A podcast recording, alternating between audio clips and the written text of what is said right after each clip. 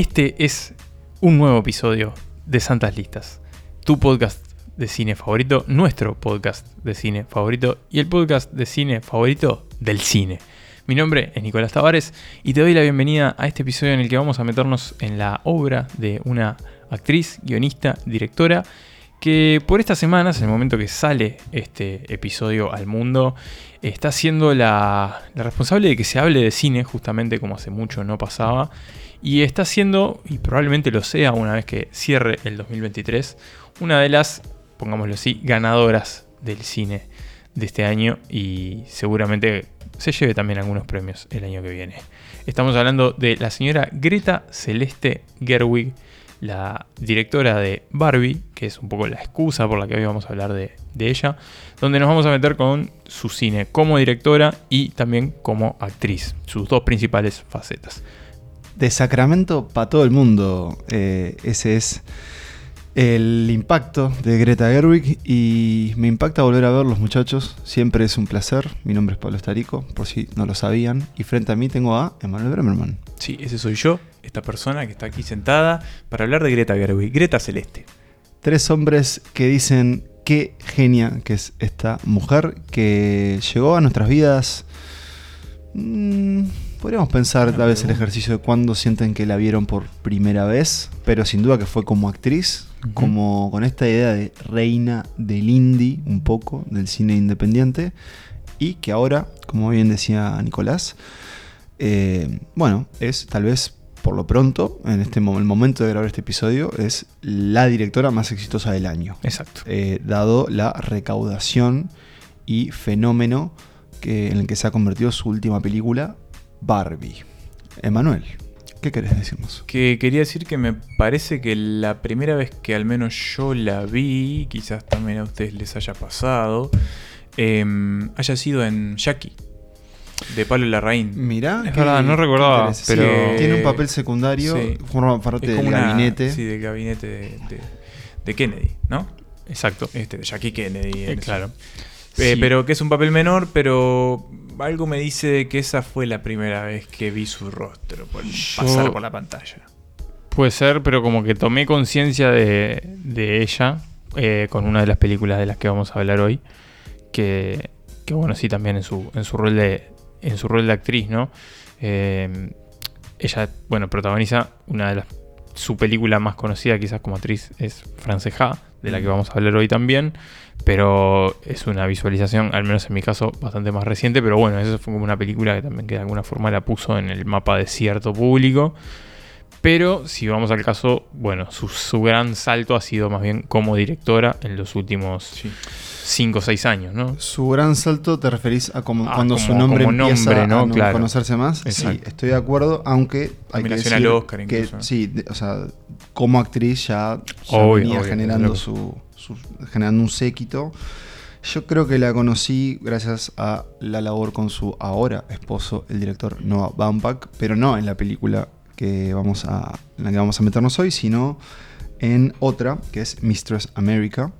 Eh, y después igual es interesante ver que en su filmografía ella tiene un comienzo que vamos a detallar ahora más adelante, pero que después también tiene como diferentes, eh, yo diría experimentos, ¿no? Por ejemplo, tiene un papel que recordamos aquí en la película The House of the Devil, Cierto. del señor Ty West. Eh, la vimos en el año pasado para el de Halloween. El episodio de Final Girls. Y mm, después tiene, el anterior creo que fue. Después tiene... Es tan vasto el archivo de Santas Listas ya. Tiene, por ejemplo, una participación en eh, A Roma con Amor de Woody Allen, una de las peores películas de Woody. En efecto. Un pequeño papel en Eden de Mia Hansen Love. Es cierto. Esto es el universo, digamos, secundario. Universo cinematográfico de Greta Gerwig. Eh, Emma ya nombró a Jackie. La tenemos también en... Bueno, no, Wikipedia dice My Story, pero es solo un pequeña, una pequeña voz, un cameo. Mm. Y esta realidad, esta creo que fue la primera vez que la vi, que fue en Greenberg, de Noah con Ben Stiller.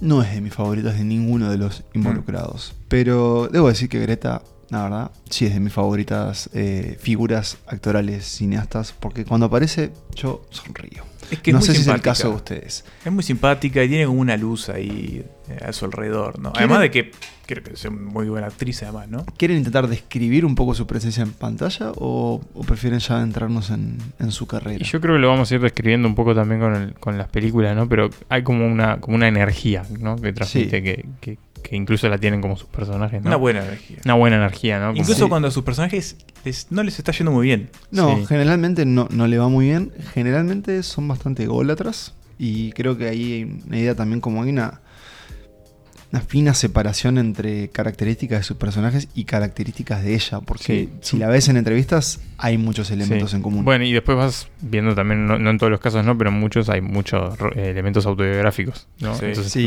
que vamos a ver en sus películas. Hoy vamos a dividir el episodio en dos partes. Exacto. ¿Cuáles son? Actriz, directora. Bien, vamos a tener cuatro películas al comienzo eh, y luego tres, bueno, su filmografía completa. sí, sí. En realidad van a ser 4 y 4 de alguna forma, porque hay una que, es el puente entre las dos, entre las dos ramas, digamos. razón, pero, pero bueno, sí, vamos a hacer como el, análisis de estas dos facetas. 6 y medio. 6 y medio, exacto, que bueno, junto con la de guionista son las que más ha desarrollado. Son como Ahora también es productora. Esa película va a ser como los patines. Sí. Este, y que de una, bueno, una figura que, como decíamos, ¿no? Viene como en, como en un relativo ascenso, sobre todo como, como directora, y no tan relativo. Eh, después, quizás más al final, hablaremos sobre su futuro y cuáles son sus próximos planes, ¿no? Pero, pero bueno, también es como, como un poco esta figura que viene del indie, pero ahora está atravesando la barrera al cine del blockbuster, ¿no? Como un poco cruzar todo el universo. Sí, el arco, el arco de su carrera es en ascenso y, es un poco la historia de triunfo, ¿no? Porque de la actriz de películas muy pequeñas, improvisadas y demás, muy baratas. Luego vamos a una directora con, que debuta con premios, que alcanza nominación al Oscar y que hoy tiene la película más taquillera, creo que de lo bueno, del año. Que tiene entre manos un proyecto a largo plazo, ¿no? Quizás. Sí, sí, sí, sí que luego vamos a ver cómo, cómo nos cae. Em, ya dijimos esposa y colaboradora de Baumbach. También la vimos hace poco en White Noise. Exacto ese experimento extraño de, de ellos dos. Malo. Malo. No, a, mí no me gustó. Ah, no, la soporté. Estoy con Nicolás. Eh, hablaste de la vida personal. Con Nicolás estuvimos este, esta semana leyendo mucho sobre la historia de Noah Baumbach y Greta Gerwig. Ah, este, la, revista People. Las, polémicas que hay detrás de esa. Oh, bueno, guárdense algo para, para el momento entonces. Eh, Noah. Padres de dos hijos. Padres de dos hijos, recientemente además. Recientemente. Poco tiempo. ¿Y qué más podemos decir? Eh, bueno, protagonista del último episodio de Santa Protagonista del este? último episodio de Santa Muy bien. Ah, y esto, perdón, porque nos preguntaron en nuestra comunidad, ¿van a hablar del Barbieheimer? Y ahora les podemos decir que sí. Que sí. Tal vez ah, sobre el final de este episodio, ¿no? Más sobre Barbie que de Heimer. Eso, pero bueno, no se puede hablar de una sin la otra, lo dijo Nicolás una vez. Estoy pronto. Yo también. Yo también. I, I don't know exactly. I mean, I do know that when I'm when I'm writing um, and when I'm directing, I keep thinking about what am I passionate about? Passionate about what moves me? What do I want to see? And I keep trying to be honest with myself about what is it that excites me and and um, I always know that I'm on the right track when I have this feeling of I can't believe no one's made this movie. like there's sort of this this feeling of like has this not been done? Because I don't know why it hasn't been. I think it should be. And I think that there's, there's something of that. Emanuel. Dime. ¿Qué es el Mumblecore? El Mumblecore. Bueno, bienvenidos a mi charla TED. Eh, el Mumblecore es una suerte de movimiento un poco informal en algún sentido, porque nunca hubo nada que dijeran, pensando por ejemplo en el Dogma 95, ¿no? No hubo que, no, no vino nadie a decir esto es el Mumblecore, sino que fue un poco un mote que le empezaron a poner a determinadas películas producidas y creadas por un grupo de amigos, podemos llamarlo así, que entre los que estaban los hermanos Duplas, por ejemplo, Joe Swanberg, eh, la propia Greta Gerwig, eh, y bueno, otros colaboradores que entraban y salían. Te nombro otros. Andrew Bujalski, Bujalski, Lynn Shelton, Lynn Shelton, descanse, Aaron Katz, y bueno, por ahí estamos. Y Ty West. Y Ty West. ¿no? Porque está la variante que es el Mumblegore. Mumblegore. Mumblegore. ¿Y cómo, cuáles eran las características predominantes de estas características de estas películas, para empezar, baratísimas. muy hechas con dos pesos. Caseras. Literalmente con dos pesos. Dos dólares. Dos dólares. Este, cámaras muy rudimentarias. En general, guiones que, eh, bueno, se enfocaban más que nada en problemas bastante eh, mundanos para mm. los personajes, en general vinculados a cierta, cierto toque existencial, pero bastante pequeños. Sí, más problemas de, relaciones, ¿no? de convivencia o de parejas o de amistades. Eh, con el tono de, bueno, lo que se suele llamar el slice of life, ¿no? Como estas mm. escenas de la vida cotidiana que no tienen grandes conflictos vitales, pero bueno, estos sí, estos conflictos más de, de persona a persona. Y problemas sobre todo del crecimiento de los jóvenes adultos, desde los 20 hasta los 30, ahí un poco contemplando las diferentes edades de todos los colaboradores. Y también guiones por momentos inexistentes, porque eso, películas muy apoyadas en las escenas improvisadas, en un poco esta idea de los actores habitando y creando a los personajes en el momento. Sí, muy centradas en el diálogo, ¿no? Son películas con, mucho parlamento. Mm. Eh, sí, películas habladas. claro, de exacto. Este, donde, bueno, genera una, una sensación muy de, mm. intimidad. Y además eh, del propio diálogo también viene un poco el nombre, ¿no? Claro. Que, se le da al mumblecore, por esto del mumble, que es como balbucear. Exacto. Que, es un, algo que se ve bastante en estas películas. Tiene que ver también con la improvisación y la forma en la que están actuando. Exacto, sí, y creo que que tienen algo que, es como. Como que el Mumblecore te, te, te demanda, entre comillas, que, bueno, que, te prestes a ese juego, ¿no? Que te prestes a ver esto, ¿no? Que son películas por ahí donde uno puede decir con relativa certeza no pasa nada, ¿no? Pero generan como un cierto clima, un, cierto, un cierto interés por estar como conviviendo con estos personajes que te puede gustar o no, ¿no? Eh, como de alguna forma es un poco también como divisivo, en cierta forma, y creo que nos pasó un poco a, Sí, creo que obviamente gran parte de la riqueza está en, esos personajes y en esas interpretaciones, porque si uno no puede tolerar a esos personajes y esos actores y actrices, eso uno queda, puede quedar por fuera completamente mm. de la película. Películas que además son filmadas en locación, ¿no? Locaciones que conseguían... Apartamentos. apartamentos, que imagino deben ser... Eh, deben ser odiadas por los sonidistas, porque el tratamiento de sonido también es, mm. muy básico, ¿no? Sonido, ambiente y diálogo, muy poca música, pero que por lo pronto se convierte en un semillero de talento mm. De, estos nombres, como por ejemplo los hermanos Duplass, que después ellos harían varias producciones para HBO y demás, también ellos después se convirtieron como en actores.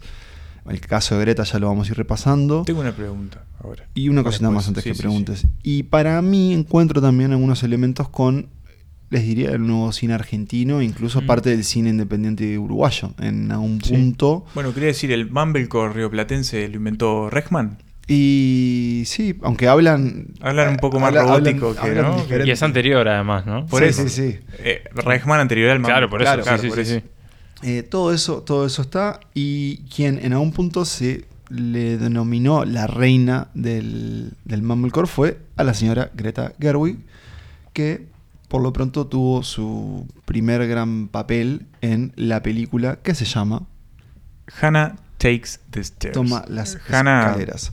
Sí, sube las escaleras. ¿Vos querías decir algo antes sí, quería una preguntita para preguntarles del desconocimiento capaz ustedes lo saben, ¿el Mumblecore murió tal como, lo conocemos? ¿Hay películas de este estilo que se estén haciendo? Mm, o, pereció ante el crecimiento lógico de los autores que lo crearon y lo formaron? Por lo pronto, te diría que Wikipedia al menos lista películas como parte del Mumblecore, pero, habría que ver si el si el término no vigente o era parte de ese movimiento de ese momento. Yo diría que una película de estudio, por ejemplo, ya no podría ser parte del No, ni que hablar. No, pero yo diría que capaz que si se usa, se usa como como en algún punto todas las bandas fueron llamadas Sinti también, como que ya no tenía tanto significado. Exacto. Porque por lo pronto está muy asociado a este grupete de creadores estadounidenses blancos muchos de las dos costas, ¿no? De California y de, y de Nueva York. Pero mm, es una pregunta para hacernos. Y tal vez algún día Santas Listas haga su lista de Mumblecore. Exacto. Puede ser. Tenemos Y bueno, son esta película, ¿no? La que decimos Hannah Texters, es además la primera en la que ella ejerce como guionista. Mm. Eh, y bueno, hay otra película que de alguna forma también se va a ir cruzando en esta charla, que es Nights and Weekends, Noches y Fines de Semana, donde no solo desarrolla el rol de actriz y guionista, sino también co-dirige con Joe Swanberg, una que decíamos que bueno, es una de las figuras claves también del Mumblecore, director de Hannah Texter, eh, y que son, bueno, como de alguna forma los primeros pasos importantes de Greta Gerwig en el cine, que en el medio iba haciendo otras películas, pero en papeles más, más pequeños. Nights and Weekends, la película olvidada de Greta Gerwig cuando apareció su nombre como directora. Sí. Eh, Lady Bird no fue la primera película de Greta Gerwig. No, figura como co-directora. Fue la primera en solitario, Claro, figura como co-directora y que, bueno, eso tiene que ver justamente con lo colaborativo del proceso de estas películas. Em, pero hablemos primero de Hannah Takes the Stairs. Hannah. ¿Qué podemos contar de esta película?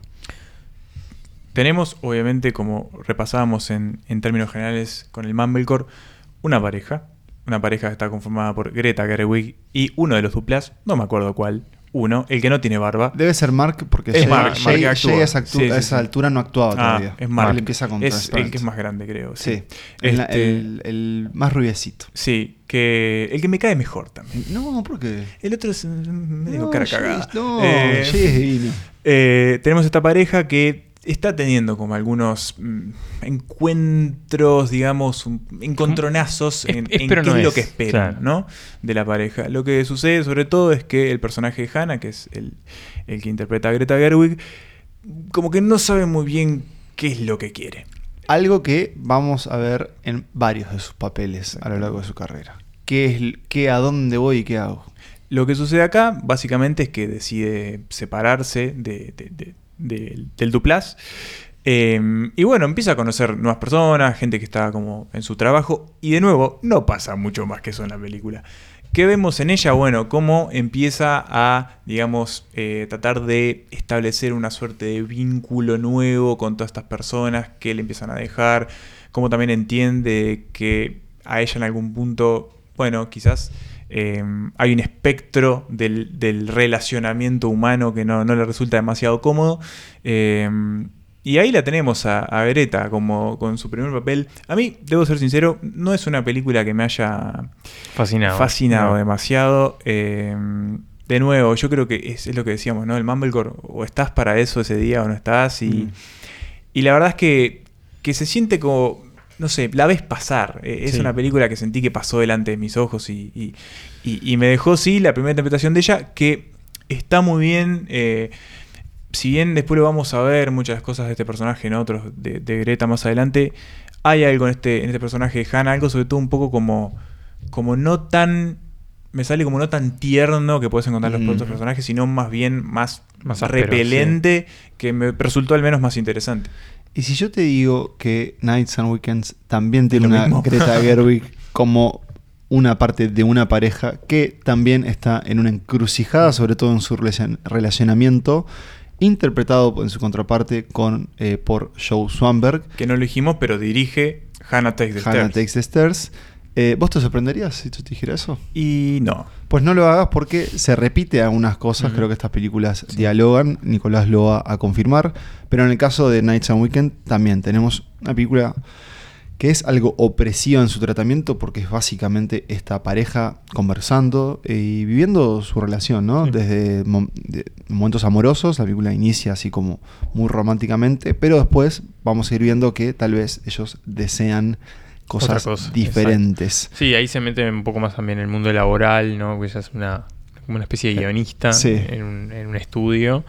Eh, y hay como, bueno, otros, otros hombres que van como entrando y saliendo de su vida.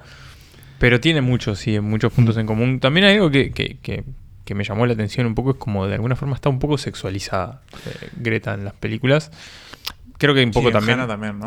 Sí, por eso digo en las dos. Eh, supongo que hay algo también de, bueno de parte de ella, ¿no? Que, sin ningún problema, pero hay como una cosa media, media, media extraña en eso.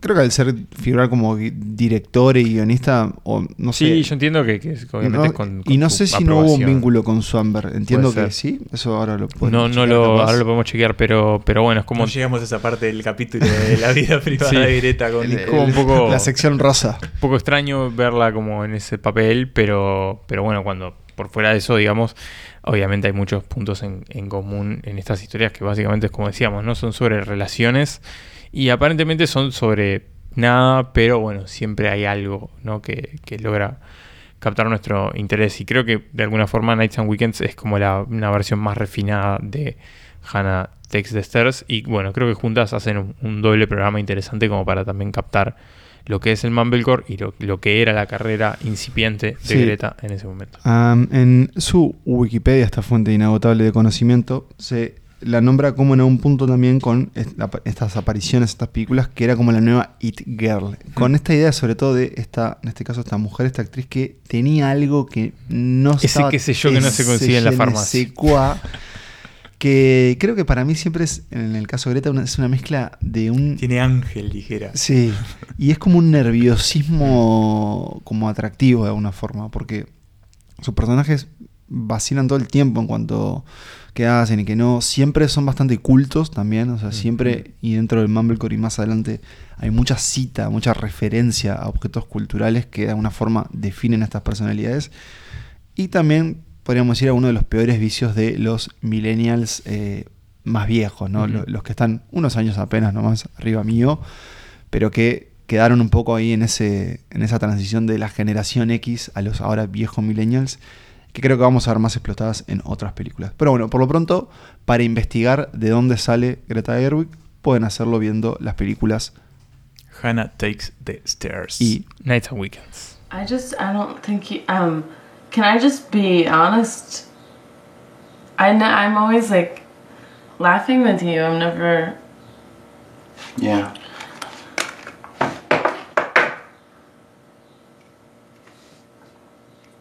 I don't think you can touch me anymore. Okay. And you Sorry. have you can't just leave me like this. I'm not.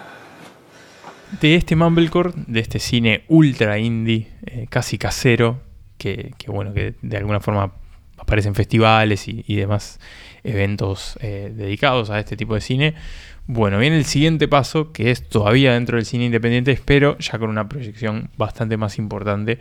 Y como decíamos hoy, de alguna forma es como su primera consagración, que es Franceja, película del 2012, dirigida por Noah Baumbach. Eh, en ese momento ya su pareja. Ellos se conocen. Todavía no divorciado. Todavía no divorciado, pero ya su pareja. Eh, porque bueno, es el momento de decirlo. Empezó como, como una affair extramatrimonial en el caso de, de Baumbach con su esposa embarazada, además. y, bueno, y esos rodajes. Se conocen haciendo Greenberg y bueno, eh, acá para este momento ya eran pareja.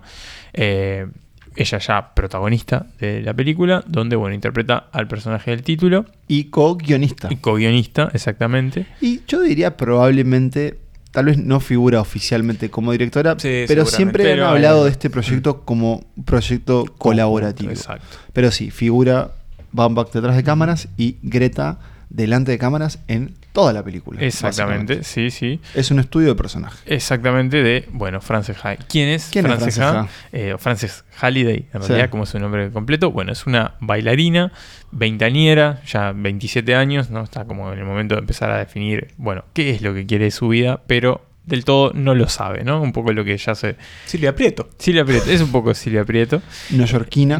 Digo, ella es de Sacramento, pero vive está viviendo en Nueva York, Exactamente. Trabaja en una compañía de danza, pero no con demasiado éxito. Es un... Ella tiene un papel secundario, no es una del elenco principal. Exactamente, tiene muchos sueños pendientes y que no sabe si va a poder cumplir. También tiene algunas cuestiones con sus relaciones de, pareja y de amistad en particular, ¿no? Tiene un vínculo ahí bastante entreverado con, con su mejor amiga. Y está en ese momento de la vida donde, bueno, algunos amigos empiezan a sentar cabeza, otros todavía no, empiezan a aparecer algunas figuras que, que nos invitan a un mundo más, más libre, pero que al final, bueno, eh, resulta que no son del todo compatibles. Y lo que vamos a ver en esta historia es, eh, bueno, un, tiempo en la vida de Frances mientras va rebotando entre apartamentos, parejas, amistades y proyectos. Perfectamente descrito. La verdad que me quito el sombrero de hipster sí, para hablar de esta película. Sí, sí, el bombín mm. que usa Adam Driver en, este, en esta película. ¿Vieron ¿Qué personaje de Succession también está? Si la volvieron a ver. Sí, Willa. Willa. Willa en la revisión grité cuando apareció. Yo Willa. Cual DiCaprio dijiste, mira Willa. Una eh, película que, bueno, que no perdón, No, sí. En este mundo no de colores, sino que de blanco y negro. Eh, y con una película que fue en su momento muy anclada a Manhattan, obviamente, y al cine de Woody Allen. Y a Brooklyn. Y a Brooklyn que, perdón, decía Manhattan la película ah, de, Woody Allen. Eh, vos decías el, el, el, el borough. ambas son correctas. ambas, son correctas. Pero sí, al cine de Baumbach siempre de alguna forma se lo termina emparejando con Woody Allen.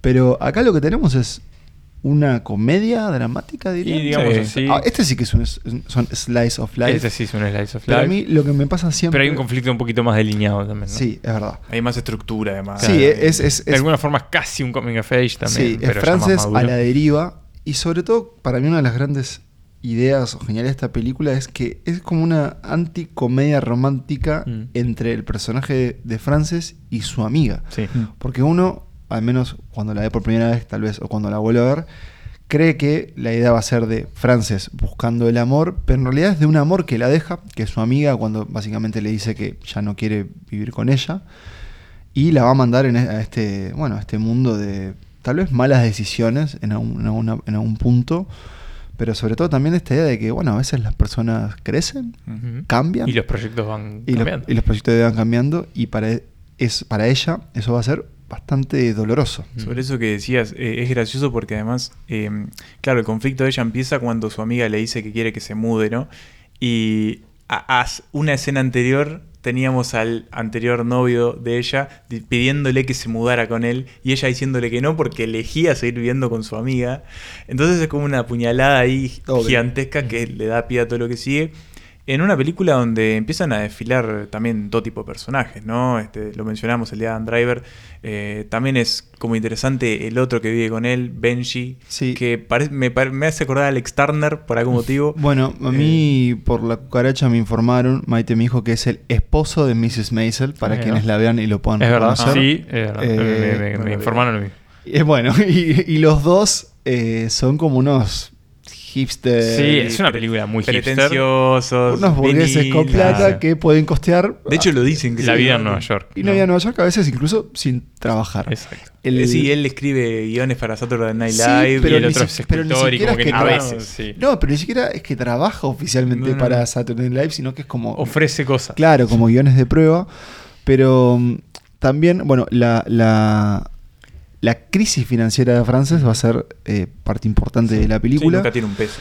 Y yo quiero destacar que algo que noté en, la revisión de ella es que estos personajes, estos casi treintañeros, también de nuevo millennials, hipsters, ¿de qué año es la película? 2012. 2012. Bueno, e, ese quería comentar que, que está un poco emparentada, al menos yo solo vi la primera temporada, pero con Girls, ¿no? Que es de ese mismo año. Hay muchos puntos en común. ambos proyectos, ¿no? Pero un poco como esa existencia. Ah, yo lo, que, lo que noté sobre todo también que es una película muy dialogada, aunque creo que Bambok y Greta logran unos pequeños momentos así de de cine, ¿no? por decir de alguna forma muy inocua. Vamos a hablar de uno en particular. Eh, no sé si notaron que muchas veces los personajes se hablan, pero no se escuchan. O sea, dicen algo y la otra persona responde, pero como cada uno está en su propio diálogo. Un diálogo de sordos. Exacto. Y creo que eso habla mucho de, ese, de esa generación y de ese tipo de personas viviendo en la gran manzana, que son como detestables, pero en el caso de Greta o en el caso de Frances y querés que le vaya bien. Aunque le va a ser muy difícil porque, de nuevo, cada decisión que toma parece que le va a jugar en contra. Eh, ¿Cómo le fue a ustedes con esta revisión de Frances? A mí me, yo adoro esta Para mí fue la primera. Ah. no fue revisión, fue primera visualización. ¿Con y qué te me encantó, me fascinó. Sí, mm. fue como... Ah, eso, una película muy encantadora desde todo punto de vista. Eh, muy austera también. Muy austera también, muy simple de alguna forma. Sí, pero muy inteligente pero también esa eh, usa muy bien los recursos, ¿no? Y mucha escena breve también. Mucha escena breve. Cuando, esto es un pequeño spoiler, lo pueden adelantar si quieren unos segundos, pero cuando el personaje de Frances va a Sacramento, no dijiste como, ah, mirá, esta, proto Lady Bird. Y de hecho va a una iglesia que es la iglesia a la que pertenece Greta Gerwig. Ahí están las semillas de todo lo que va a ser luego su primera película. A mí la, la, revisión yo la había visto, no sé si no la vi bastante cercano a su a su salida, porque recuerdo que la... ¿No figuró en un episodio de Sí, porque además a mí lo que me pasa es que, a ver, yo supongo que las vidas de, de mucha de la gente que se va de su ciudad a la ciudad por algún motivo se estructuran de maneras a veces similares. Y mi caso es que la estructura de mi vida en Montevideo ha estado asignada por las mudanzas. Entonces yo más o menos conozco los episodios de mi vida acá por eso. Y recuerdo haberlo visto en un momento determinado a la película, muy cercano también a, esa fecha. Este, en un apartamento muy cercano a esa fecha. Y. Y en esta revisión, eh, sobre todo, no recordaba en absoluto el viaje de, de Frances a París. Claro, lo había borrado completamente es, mente y es, un gran momento de la película. Es excelente. porque además te rompe el corazón porque es ella tratando de alcanzar su sueño, un, un protosueño que tiene. Eso. vamos a, vamos a revelarlo un poco. De nuevo, les pedimos que adelanten si no quieren saber, pero es, este hecho que, que narran, que es que ella en un impulso y un poco para sentirse más madura y, y, para sentirse que las cosas le tienen que salir bien, se va a París y en la primera noche, al no poder dormir, toma una pastilla y al otro día se queda dormida hasta las 4 o 5 de la tarde. Pierde. Son dos días en París, además. Dos noches y pierde el día y medio en París y tiene que volver al lunes a una reunión de trabajo. Cuando cuenta esto con la persona de esa reunión, le dice: Ah, pero hubiese, hubiese dicho y, y Yo casi te cancelo de mañana. y decís, bueno, Frances. Pero bueno, ¿saldrán bien o no las cosas para Frances? No les vamos a decir por lo pronto. Podemos decir que esta es una de nuestras películas favoritas de Frances y, de Noah también, ¿no? ¿Dónde la pueden ver? Por, ahí. Y si quieren. Fluctúa en las plataformas. fluctúa. Estuvo bastante tiempo en Netflix. Parte de la colección de Criterion. Así que por ahí hay algunos extras interesantes. Por ejemplo, un Peter Bogdanovich eh, comentando la película. Parece que eran muy amigos con, con Bambak. Eh, y por último, yo quería destacar ese, ese montaje, esa escena musical en donde suena Modern Love de David Bowie que es una, entiendo yo, referencia directa a una película de Leos Carax. Sí, es idéntica. ¿Es eso o la robó? No, o sea, creo que es un robot, digo, es un homenaje, directo, digamos. Eh, así que pueden hacer el ejercicio de buscar ambas escenas.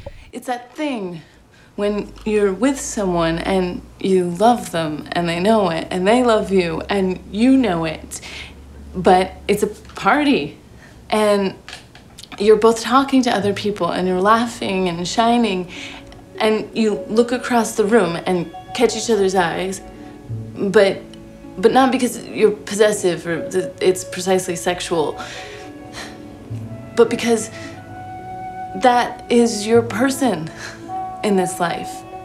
And it's funny and sad but only because this life will end and it's the secret world that exists right there in public, unnoticed, that no one else knows about. It's sort of like how they say that um, other dimensions exist all around us, but we don't have the ability to perceive them. That's that's what I want out of a relationship. Or just life, I guess. Love. Las tres películas de las que hablamos hasta ahora la tienen a Greta en el papel principal. Protagonista. la eh, Greta es la película. En este caso la vamos a despedir como actriz con una eh, producción del 2016 del director Mike Mills. Em, que cómo nos gusta Mike Mills. Nos gusta mucho. Em, es un. A mí me, me conmueven mucho sus películas. Beginners, 20th Century Woman. Come on, come on. El excelente video que hizo para The National, que es una obra maestra. Y eh, próximamente tiene un camino. No vi nada que tenga, pero posiblemente sí, tenga algo por ahí. Estoy pensando si hizo un documental, pero ahora lo chequeo. Pero, 20th Century Woman. Es exactamente, no lo he dicho, 20th Century Woman, una película en la que Greta, bueno, tiene un papel importante para todo lo que va a suceder en la trama, va a estar muy presente, pero en algún sentido es parte de un elenco que tiene un protagónico claro, que es el de Ned Benning, como una especie de matriarca de una casa, de una familia ensamblada, a mm. decir. una, perdón, una película semi-biográfica, en el caso de, de, también este, fue como el primero de esta camada de directores cuarentones, cincuentones en revisar su infancia reciente. Em, bueno, Mike Mill lo hizo en el 2016, eh, con la figura de Ned Benning como una madre que eh, está al frente de una casona increíble que está en reparación. ¿En qué, década, ¿en qué década estamos? Año 79. Santa Bárbara. Santa Bárbara, California. Un hijo adolescente a los 15 en plena efervescencia hormonal. Un Timothy Chalamet, que no es Timothy Chalamet. ¿Qué, pasó con ese pibe? Desapareció, hizo una película y desapareció. En, ya, te cuento. With an E, la serie de ah. adaptación de Ana de las Tejas Verdes. Eh, y después creo que no mucho más. El pibe de 20th Century Quedó ahí, Anda también por ahí en, como parte de esa familia ensamblada un Billy Kudrup, que me cae muy bien. Eh, es una especie de carpintero que está ayudando a Ned Benning a reparar la casa. Eh, la tenemos obviamente a Greta. Eh, eh, es, una, fotógrafa. Y tenemos que aclarar, esta es la primera Greta no rubia de todas las películas, sino que eso, tiene, está en pelo rojo. Medio rojo. Vino tinto. vino tinto en una actitud muy punk en este caso. Inspirado por Bowie, se nos dice en la película. Sí, vio The Man Who Fell to the Air oh. y se pintó el pelo. Me estoy acordando de la, escena de la pistola. Palopa. pero bueno, y tenemos tenemos también a El Fanning, que es una amiga un poco más grande de este niño protagonista. Em, bueno, lo dijimos, nos encanta Mike Mills y esta película no es la excepción. Vos lo dijiste, Pablo, estuvo, fue parte de una selección de santas listas en alguna de las listas que hicimos en algún momento. No lo recuerdo, pero. De fin de año. Creo que fue un momento en el que hicimos una lista de lo mejor no estrenado en cines ah, Sí. Em, Nos conmovió mucho el corazón. Sí, esta, Esta historia en donde vamos conociendo a esos personajes. El, nuestro punto de entrada es, este niño. Y creo que podemos decir que eh, sin duda Annette es como la protagonista.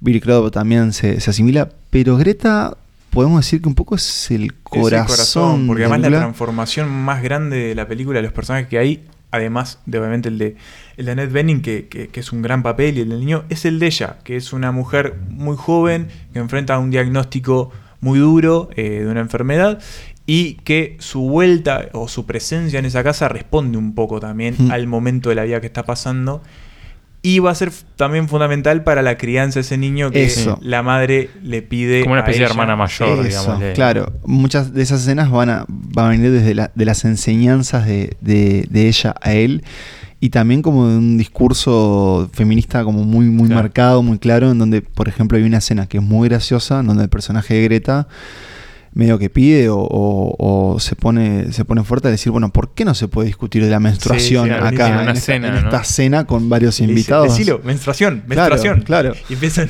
todos a decir. Y con incomodando a algunas personas, bueno, en esta, en esta cena ochentosa, donde todavía había unos más gente oh, grandes momentos más conservadores. Cuando es una película que, que en ese sentido eh, es graciosa como hacia dónde lleva las cosas, como por ejemplo cuando el, adolescente empieza a entender un poco más sobre el orgasmo femenino y le empieza a tratar de explicar a sus a los demás adolescentes y lo cagan a trompa.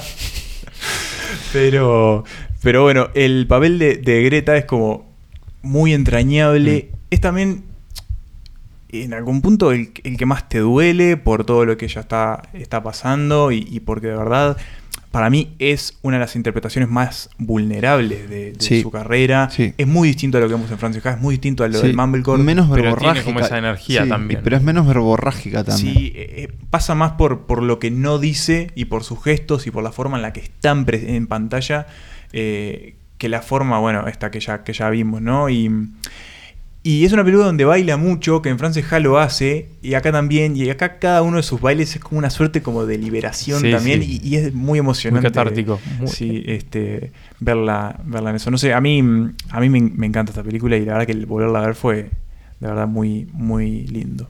If you ever want to have an adult relationship with a woman, like if you want to have sex with a woman's vagina, you need to be comfortable with the fact that the vagina menstruates. And just say menstruation, it's not a big deal. So start saying it now. Menstruation. Now. Yes. Menstruation. Menstruation. Jamie, no. You don't have to. You're saying it like you're scared. Don't say it like you're scared. Abby. Say it like it's normal. Menstruation. Menstruation. menstruation. Not bad. Julian, menstruation. You can say it right now. I'm sorry. Uh, men menstruation. Llegamos a la mitad de este episodio. Ahora sí, nos cruzamos de las actuaciones de Greta para meternos en su filmografía, haciendo la salvedad de que ya había hecho esta codirección con Joe Swanberg, pero ahora sí llega con toda, con su película, que también forma parte de la historia de Santas Listas. Eh, de hecho, tiene su propio episodio, si mal no recuerdo, porque estamos hablando de Lady Bird. Eh, la se entiende, como la primera película de Greta en este caso, como, directora, guionista. Hicimos una, un episodio sobre la película. Sí, porque estuvo nominada al Oscar a Mejor Película y esa temporada de premios hicimos uh, un episodio. Claro, de Dunker, Oscar a la carta. Dunker que huye. Hola, ¿qué tal? ¿Qué tal? ¿Qué vas a comer? Exactamente. Eh, una de nuestras mejores producciones. Y ahí está Lady Bird, si mal no recuerdo, participó el compañero Fakumaki en ese episodio. Yo, no estuve, yo no estuve presente, pero si hubiese estado, lo que hubiese dicho es que a mí esta película, como otras de Greta, me encanta y fue un placer enorme volver a verla.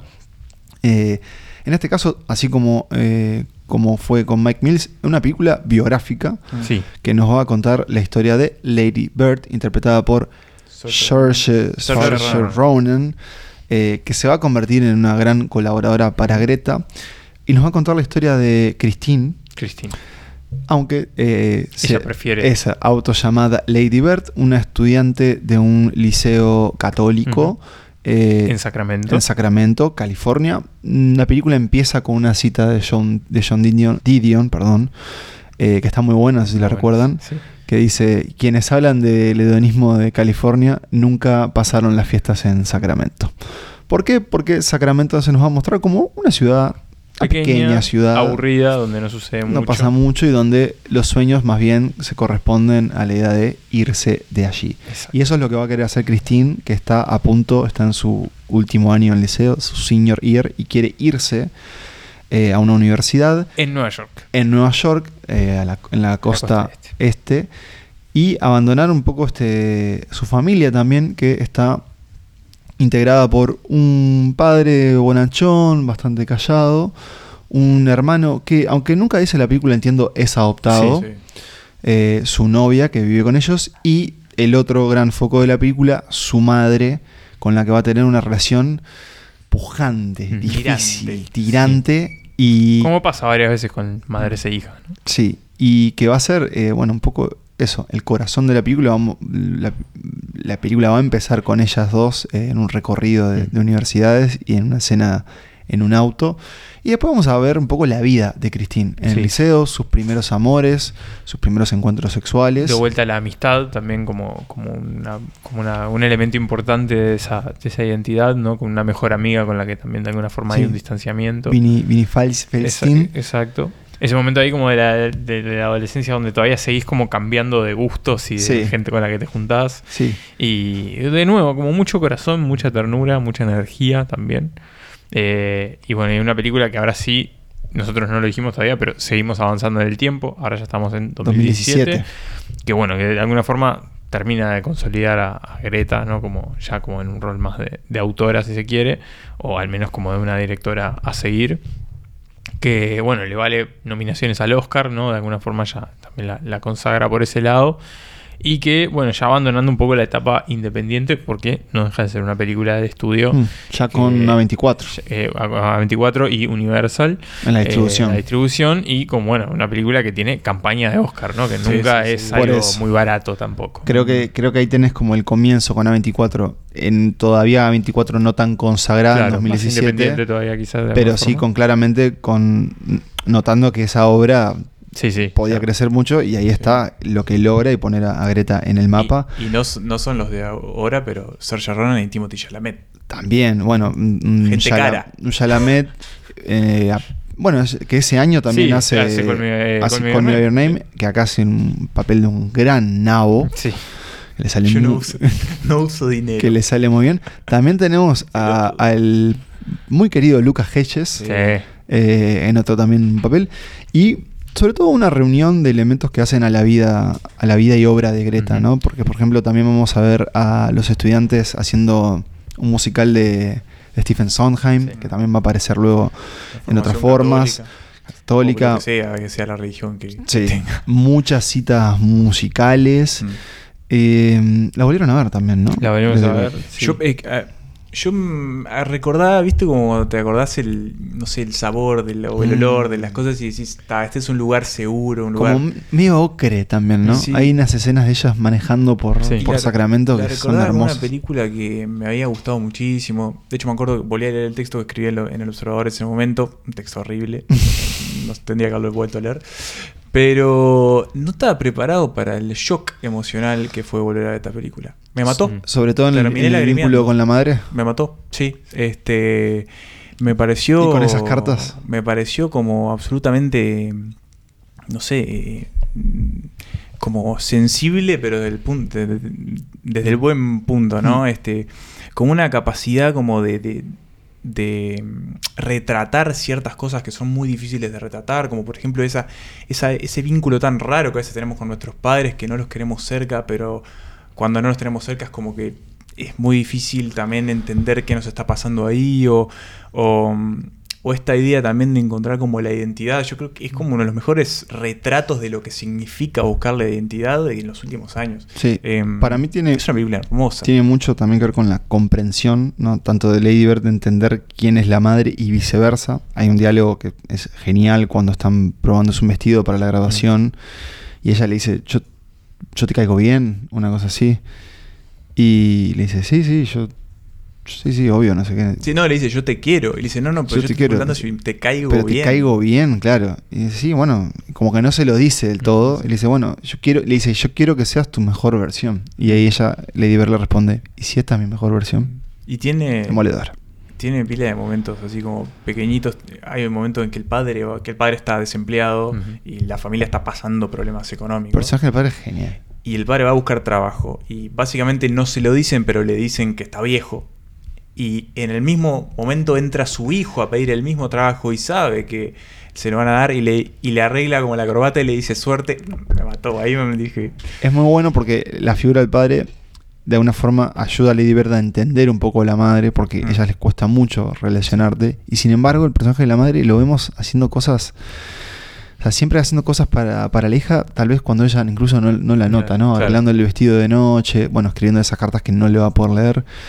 Y como Coming of Age es, hermoso. Y sobre todo la película también es muy graciosa. Eh, y Lady Bird, sobre todo en su primer tramo. Es muy gracioso. Sí, y Lady Bird tiene momentos también que, que, no es un personaje. O sea, no es muy agradable, es muy egoísta también por momentos. Pero bueno, parte del crecer es, es eso. Así que si no la vieron, Lady Bird, háganse el favor. Y esa sí está para ver, está en Amazon, creo que está en otra más. No, en Amazon. bueno, y no lo dijimos, pero además de ser su debut como directora en solitario, le valió una nominación al Oscar como mejor directora es un dato no menor, ¿no? Digamos, por una película, un debut, ¿no? Y, que la tuvo en, una campaña haciendo entrevistas en conjunto con otros nominados de diseño, como por ejemplo Martin McDonough, Christopher Nolan, Guillermo del Toro y Jordan Peele. Y todas, gran, todas. Gran line-up de Gran line-up. Eh, Paul Thomas Anderson estuvo. Paul Thomas Anderson también con el hilo fantasma. Y que Peele y Greta hicieran esa, ese, o sea, como esa aparición en ese momento. Claro, era la primera de Jordan Peele. Claro, con Get Out. Pero sobre todo, en todos ese grupo de hombres, todos por me acuerdo por ejemplo, hablan maravillas de Lady Bird porque es eso, es una preciosa primera película. Why can't you say I look nice? I thought you didn't even care what I think. I still want you to think I look good. Okay, I'm sorry. I was telling you the truth. You want me to lie? No, I mean, I just wish. I just. I wish that you liked me. Of course I love you. But do you like me? I want you to be the very best version of yourself that you can be. What if this is the best version? Señoras, señores, llegamos ahora a la segunda película de Greta Gerwig, ahora sí con la consagración de Lady Bird. Y a ella le llega este proyecto, si mal no recuerdo, del estudio Sony. Sí. para que lo escriba primero. Para que lo escriba, algo que va, a volver a repetir, que es, como no, acepto, eh, dame ese libreto que lo voy a hacer. Dame ese libraco. Dame ese libraco, que es Mujercitas. Y. Mm, pero después la querida Greta va a decir, che, ¿y si lo dirijo yo? Me animo. Ustedes me dirán si me equivoco o no. Pero me da la impresión, o tengo la impresión, que a ustedes no les gustó mucho Mujercitas. No recuerdo tanto de Manuel, eh, Nicolás digo, pero sí en Manuel, al menos en esa época. Usted se tiene que arrepentir de lo que dijo. no, en mi caso, usted no salió muy convencido. No, no es verdad. No, había terminado muy convencido. Pero usted sí. ¿Qué pasó ahora, entonces? Vuelta, ¿Qué pasó ahora? Yo no Chocá los cinco. No la, vi de no la a ver. Así que necesitaría verla de nuevo. Pero ¿qué recordás entonces? Porque lo que me pasó es que el tiempo disponible entre las películas que dije, ¿a dónde voy? A Lady Bird. Y Bien. le di la derecha a Lady Bird. Bien. Pero ¿qué pasó? Eh, no lo recuerdo. Bien. Yo tenía la sensación, igual no es para, no es para, digo, desenmascararte ni mucho No, no, menos. pero es- En mi caso, yo sí hice el tiempo de volver a verla, pero porque quería confirmar que esa sensación se mantenía y se mantiene. Mm. Porque a mí esta película me parece preciosa y me doy cuenta que es una película que si está de fondo, me encantaría que estuviera de fondo, sobre todo porque va a ser un ejercicio que me parece muy interesante y es que y es contar y bueno, igual acá debo decir que yo no leí la novela, pero es contar la historia de las hermanas March, de las cuatro hermanas, de Joe, Joe, Meg, Amy, Amy y Beth. y Beth eh, y su madre Marmy, contarla básicamente en dos tiempos. Eh, en un presente donde Joe ya ha abandonado su hogar y se encuentra tratando de trabajar como escritora en Nueva York. Y luego en el pasado con eh, la adolescencia, Infancia, adolescencia. infancia, adolescencia de las March en un elencazo. Exacto. ¿Quién te conoce Nolan, aparte, no? Sí, acá sí que le bajó. Sí, con el- el- Claro, la edición. el- sí, claro. sí, sí, sí. Porque la película es un ida y vuelta constante. Exacto. Y con este elenco que va a tener eh, a la- a las siguientes actrices como las hermanas March. Bueno, Saoirse Ronan repite en este caso como la protagonista, como Joe.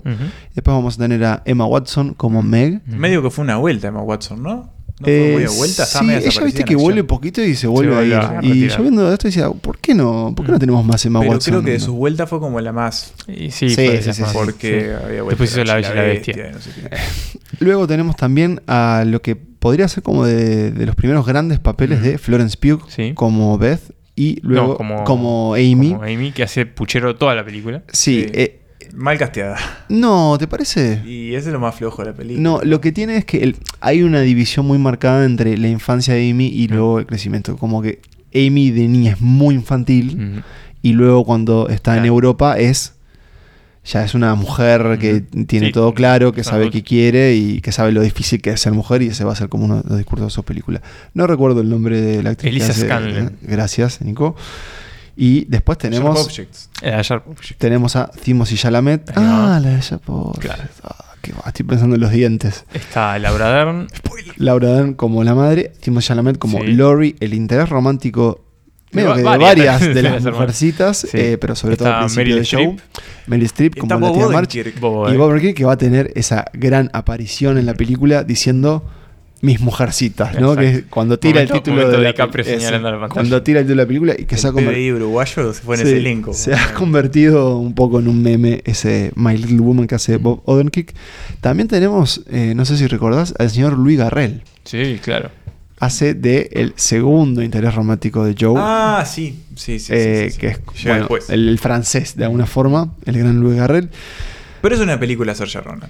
Es Sí, una película. verdad. Ronan está jugando para ella. Y Saoirse Ronan un un poco con papel. Florence Pugh en un gran papel. Y la verdad, no puedo ni analizarlo mucho porque es eso. Yo la miro con una sonrisa. Eh, sé que hay otra versión de Mujercitas. Sí, hay varias. De hecho, Pero me refiero a la, a la de Winona Ryder, Christian Bale 90. y sobre todo las personas más grandes que nosotros la defienden mucho, Sí. le tienen mucho aprecio.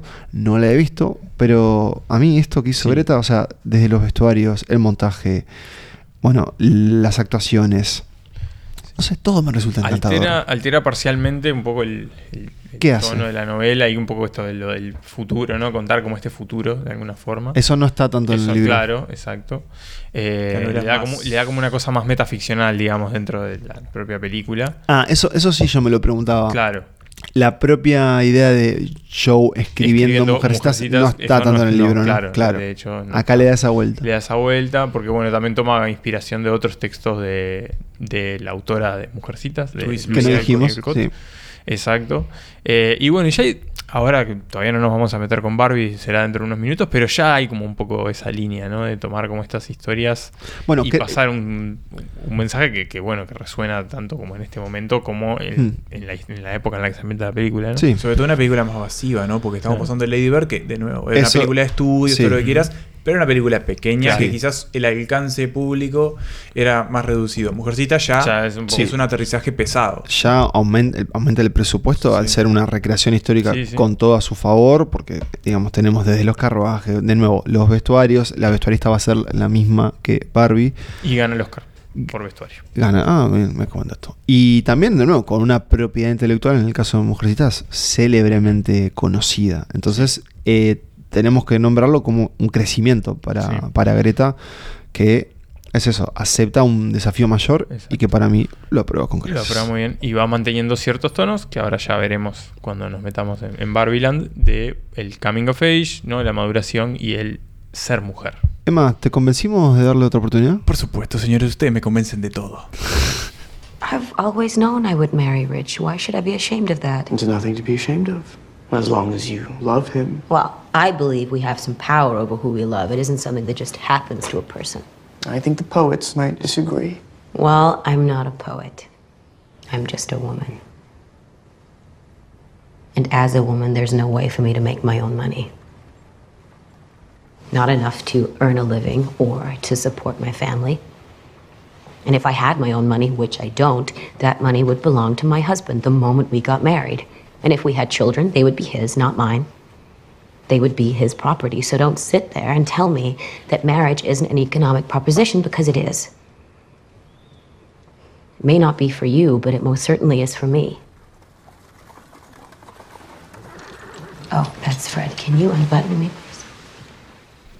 Hace algunos meses, alguien, algún internauta, se dio cuenta que el, la semana del 20-21 de julio de 2023, había en la grilla de estrenos de los cines dos películas. Grandes. Dos grandes películas, exacto. En, en, cuanto a apuesta, ¿no? Grandes películas en cuanto a apuesta. De un lado, Oppenheimer, la nueva película de Christopher Nolan, una película biográfica sobre el científico responsable del descubrimiento de la bomba atómica. Una película de trajes. Una película de trajes, de hombres. hombres serios. De hombres serios, con mucho blanco y negro. Eh, una recreación de época. Música tronadora. Música tronadora. Guerra, conflicto. Nolan. Exacto. Y del otro lado, la nueva película de Greta Gerwig. Una adaptación también, si se quiere, en este caso, de una propiedad intelectual de una marca muy famosa. Que de un juguete. De un juguete, que es la muñeca Barbie. Preguntas que nos hicimos con Nico, pero después, sobre eso. ¿Adapta o es original? Para mí toma, se toma como adaptación, pero ah, está Pensando, por ejemplo, en el Oscar. Está librado a criterio de, cómo la quieran presentar. Puede ir por los dos lados. Claro.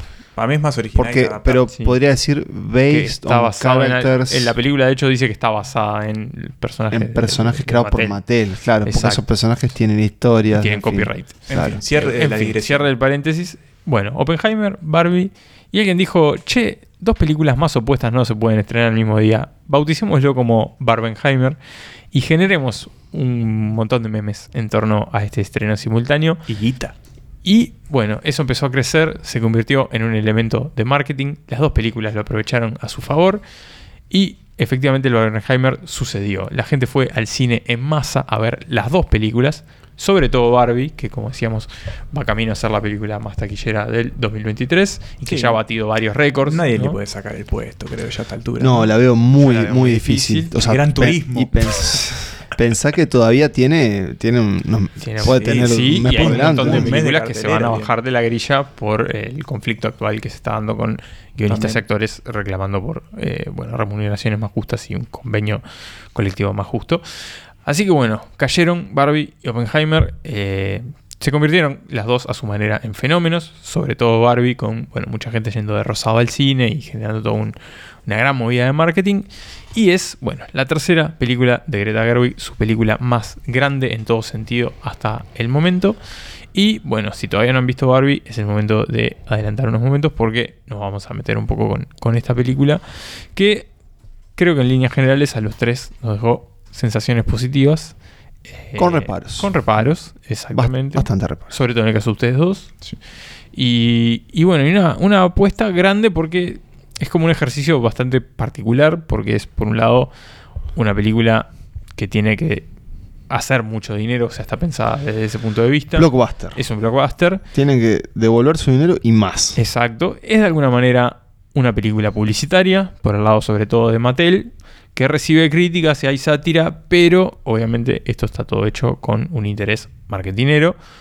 Pero también para Greta, bueno, es como la prueba de poder hacer este tipo de películas. Y ella trata, al menos eso se entiende que es su intención, pasar un mensaje, ¿no? Claramente sobre el mundo en el que vivimos y, bueno, eh, un poco también sobre lo que es Barbie en el mundo en el que vivimos, pero bueno, sobre todo un poco de crítica social.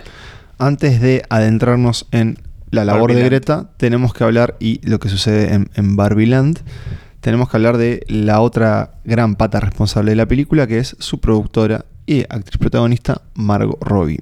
La película Barbie ya venía mm, hace tiempo en desarrollo.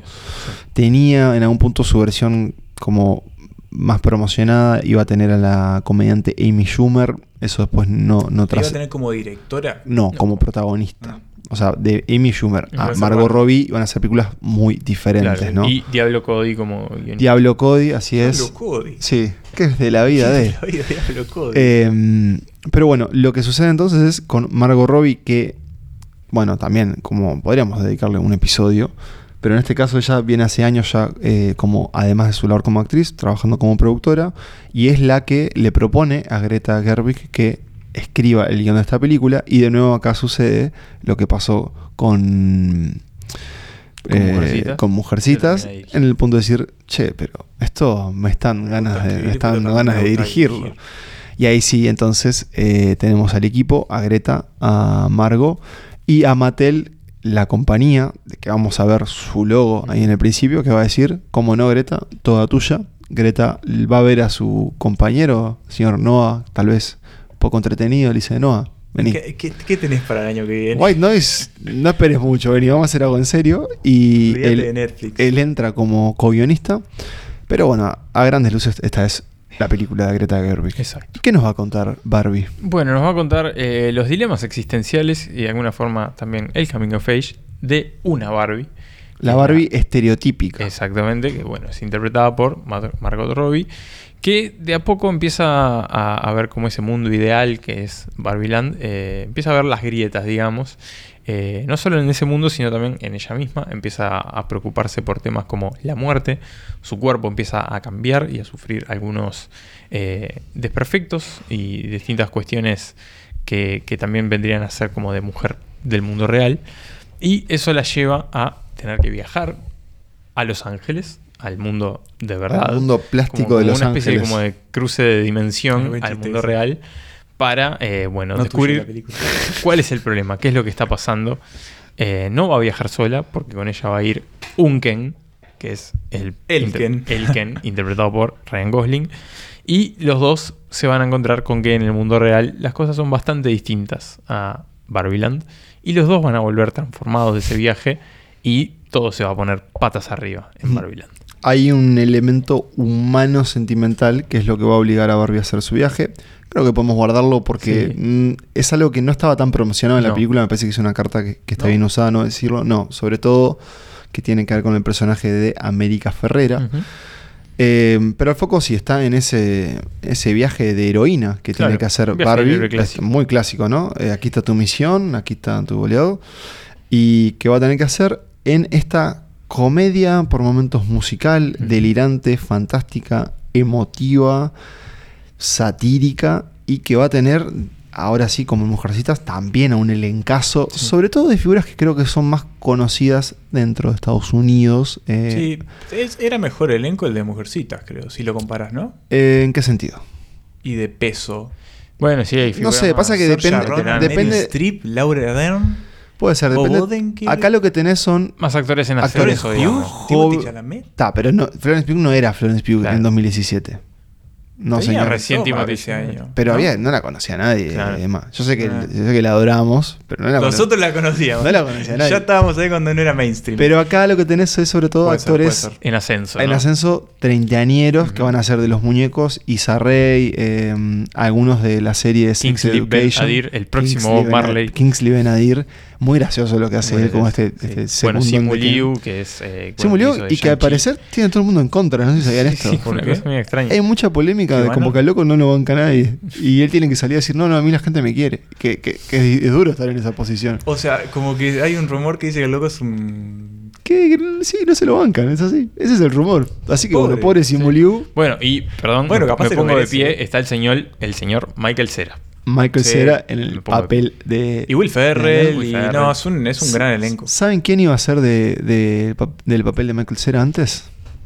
Eh, ¿Cómo se llama el actor de Mindhunter?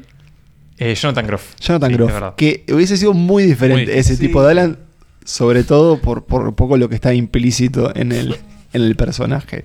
Pero mm, Barbie es una catarata de chistes. Eh, el guion de una película que tiene un diseño de producción fenomenal, sobre todo en el mundo Bueno, de, que generó como una, como una mitología a su alrededor, ¿no? Con aquel, aquel, eh, aquella escasez de rosado, de pintura rosada.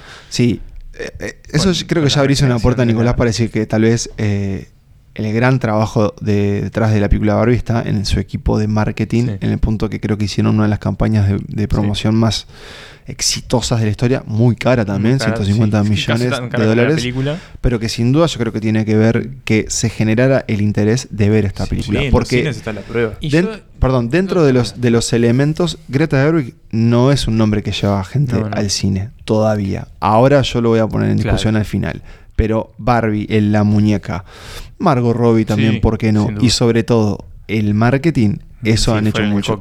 Por ahí leí a alguien que decía en las redes sociales que la persona del equipo de marketing que tuvo la brillante idea de poner la caja de muñeca de Barbie en los Pero cines es que- merece un aumento. Creo que fue Matt Solar. Es que iba a decir eso, o sea, el marketing es tan poderoso y tan fuerte que la gente saca fotos Mala- Malala de, se de la parte de, de algo que en la película está todo mal. Claro, Claro, Sí. pero bueno, e- es la idea.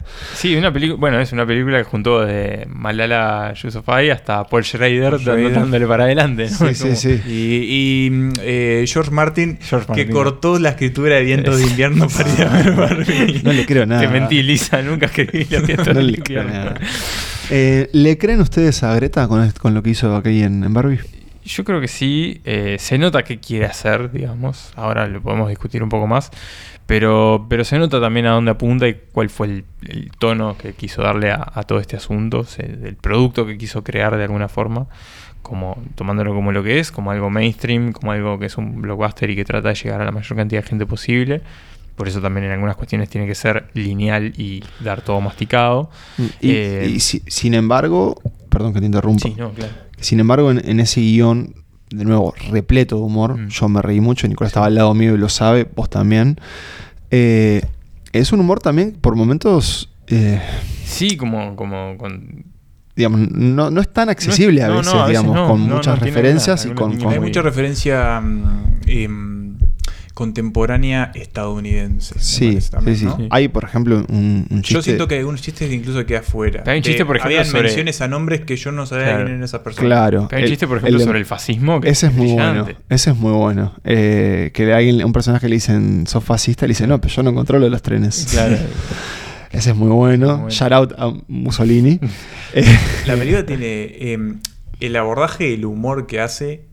Creo que es muy certero para estar como a medio camino entre lo popular Mm. y Sí. lo estos chistes que más gente pueden tener, por ejemplo, porque se ríen del Zack Snyder Cut. claro. Que puede haber gente que no tenga ni idea qué es No, el Zack claro. Snyder's Cut y vaya a ver Barbie. Esos son los que menos me, Eh, me esos chistes. O igual. por ejemplo, Perdón, el descubrimiento de, de Ken del patriarcado. Ese momento es como muy hilarante, y muy los divertido. caballos y la idea Sí. de, de- En fin. Creo que el gran problema de la película, al menos a mí me pareció, y que me costó mucho es sacarme. despegarme de la, de la valla publicitaria Mattel. Eh, no.